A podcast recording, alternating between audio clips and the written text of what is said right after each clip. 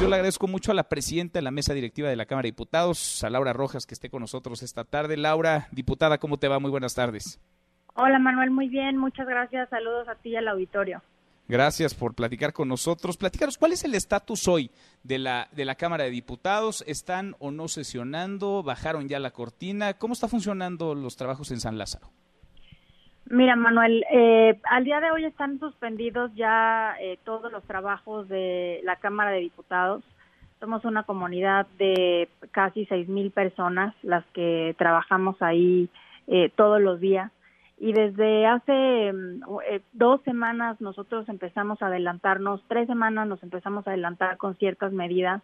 Primero empezamos a cancelar los eventos que hay mucho siempre en la Cámara de Diputados, como presentaciones de libros, foros, parlamentos abiertos, conversatorios, visitas, recibimos muchos estudiantes eh, de universidades, de escuelas en la Cámara, y en un día de sesión pues puede haber hasta siete mil personas. Entonces empezamos con eso. Primero, eh, eh, digamos, suspendimos todos estos eventos que no fueran exclusivamente de carácter legislativo.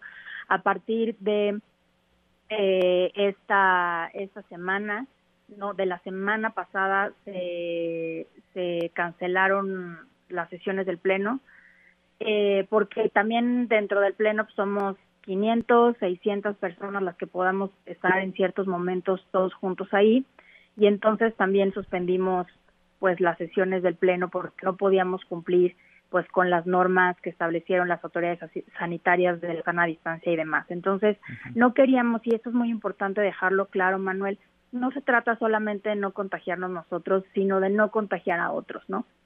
Pues sí, y el eh, ejemplo importa, ¿no? También importa el mensaje, importa, porque, vaya, si se están tomando medidas en eh, un tema escolar, en empresas, en el propio gobierno, pues sería un sinsentido que los diputados que tienen que también poner el ejemplo fueran a contrasentido. Exactamente, eh, quisimos poner el ejemplo y también pensar en los ciudadanos de nuestros estados y de nuestros distritos, de nuestras circunscripciones, no de nuestros estados, para decirlo más claramente, porque las y los diputados, muchos de ellos tienen que trasladarse en avión por la porque están muy lejos sus estados o en autobuses, algunos de ellos lo hacen, o en, en carro, los que estamos más cerca, pero eh, pues ir y venir, ¿no? Eh, tantas veces de un estado a otro también implicaba un riesgo para la gente de esos estados. Entonces, por eso tomamos estas medidas, pero eso no quiere decir que dejemos de, trabajar como, como, como poder de, del Estado. Somos parte del poder legislativo, uno de los poderes de, de la nación, del Estado mexicano, y en ese sentido, pues tenemos que garantizar que se cumplan dos eh, dos objetivos o que, o que se garantice en todo momento que el Congreso pueda ejercer dos de sus facultades eh, principales, que son, en primer lugar, ejercer la supervisión, lo que le llamamos técnicamente facultades de control sobre el poder ejecutivo. Hay que recordar que para eso nacieron los parlamentos, esa es, esa es la razón histórica de los congresos, de los parlamentos, generar un contrapeso a el poder ejecutivo y eh, esa función no la podemos perder y la estamos haciendo de varias maneras que, ahorita te comparto. Y la otra función es la de legislar eh, y la, en, el, en el caso particular de la Cámara de Diputados, la función presupuestaria. Entonces dejamos muy claro que si se llegara a necesitar la concurrencia de las y los diputados para dictaminar alguna cosa que sea muy urgente, muy necesaria, que tenga que ver con la crisis, ¿no? Por decirte, a lo mejor tener que cambiar el presupuesto, eso no lo, no lo tenemos claro si va a suceder o no, pero es un ejemplo. Entonces tendríamos que, sesionar y se va a convocar si se llegara a necesitar una acción que tenga que ver con eh, de parte de nosotros para, para poder manejar mejor la crisis. ¿Y se convocaría al pleno, es decir, presencialmente o podría ser virtual la convocatoria? Mira, eh,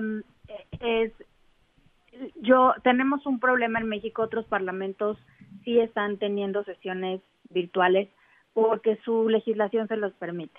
Nosotros tenemos una constitución muy reglamentaria. Nos encanta a los mexicanos poner todo en la constitución a detalle. Y en nuestra constitución, el artículo 63 dice que las legisladoras y legisladores, para poder tomar decisiones, tenemos que concurrir en el recinto legislativo. Mi interpretación personal es que en un caso de emergencia eh, la concurrencia puede ser virtual, porque cuando se escribió ese artículo en la Constitución no existían las plataformas que tenemos digitales, no, no existían las tecnologías que tenemos hoy día y que eh, y que y que pues por eso no lo podían contemplar porque no existían. Hoy día las hoy día contamos con esas plataformas. Entonces yo creo que es algo que se tendría que decidir en su momento. Esa es mi interpretación personal. De cualquier manera yo el día de ayer presenté una iniciativa de reforma a la Constitución para que eh, pues, cuando podamos volver a sesionar se, se discuta y que sí establece claramente que en casos de excepción, de emergencia, de contingencia sanitaria, etcétera, podamos sesionar de manera virtual y ya no quede duda y ya no quede sujeto a pues interpretaciones. pues sí, es que es más práctico y en estos momentos además pues es mucho menos riesgoso además para para ustedes y para todo el círculo que rodea a cada uno de los y las diputadas. Ahora, veía yo reuniones virtuales sí de la Junta de Coordinación Política, de los coordinadores de los grupos parlamentarios, de la presidenta de la Cámara. ¿Esto va a seguir durante las próximas semanas? Sí, exacto. Es lo que te decía que independientemente de las sesiones del Pleno, estas dos funciones que te explicaba las estamos, bueno, ya te expliqué la de legislar y todo, pero la otra, la facultad de, supervisión, que es muy importante, de control, de, de, llamar a rendición de cuentas, la estamos tratando de hacer o la estamos haciendo a través de, de manera virtual, de videoconferencias. La Junta de Coordinación Política se va a reunir cada semana eh, yo estoy invitada ahí a esas reuniones también y la mesa directiva también nos estamos reuniendo cada semana. Tuvimos nuestra reunión vía virtual esta semana principalmente para organizar y para dar lineamientos sobre los trabajos de las comisiones, que son los otros órganos de la Cámara que tienen un trabajo muy, muy importante, muy relevante en el proceso legislativo. Y entonces lo que les dijimos es, por la misma situación que te comenté de la Constitución, lo que les dijimos es para efecto de que no haya eh, pues no se no se no se corran riesgos de las decisiones de las comisiones.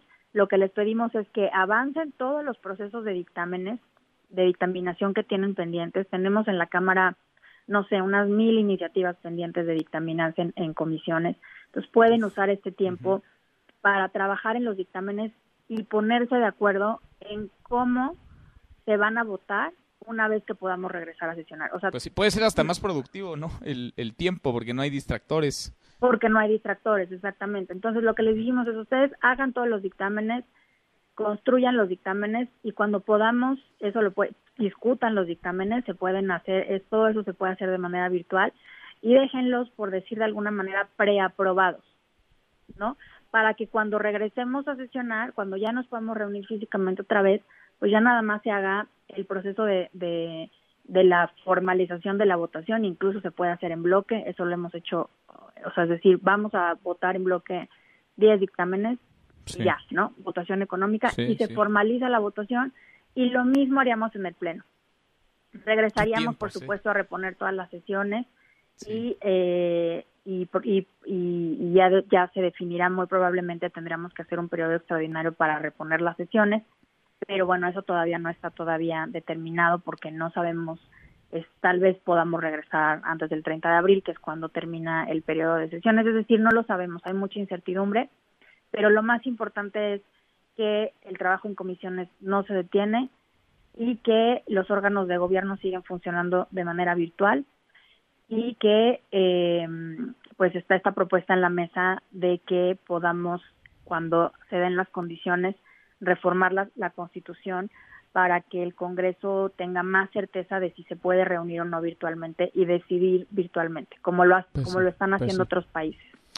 Qué momento este, el que nos está tocando vivir en todas las pistas. Diputada Laura, siempre es un gusto escucharte, gracias y vamos a ir platicando. A ti, Manuel, muchas gracias. Saludos al auditorio, cuídense gracias. por favor. Igualmente, muy buenas tardes. Mesa para todos.